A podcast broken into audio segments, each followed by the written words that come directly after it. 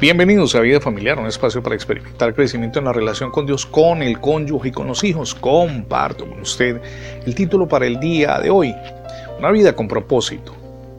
La película Joker fue una de las más vistas en el 2019.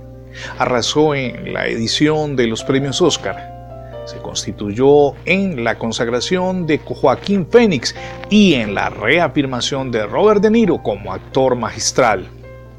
Es la historia de un payaso que de día trabaja por horas y de noche intenta convertirse en cómico, pero siempre acaban burlándose de él. La trama refleja la crueldad del género humano con los más vulnerables.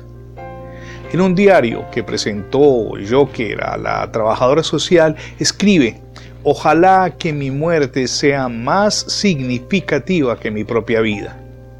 Sin duda una frase demoledora. Mi amigo y mi amiga, es importante medir el alcance de lo que decimos. Salmos 37:30 dice, la boca del justo profiere sabiduría y su lengua habla rectitud.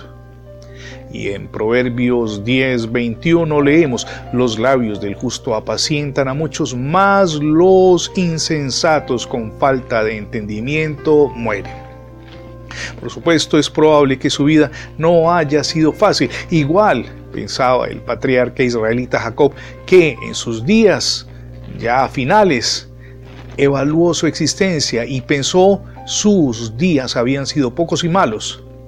No debería, por supuesto, ser así ni con usted ni con nadie. Nuestra existencia encuentra sentido cuando tenemos un propósito y nos esforzamos por él.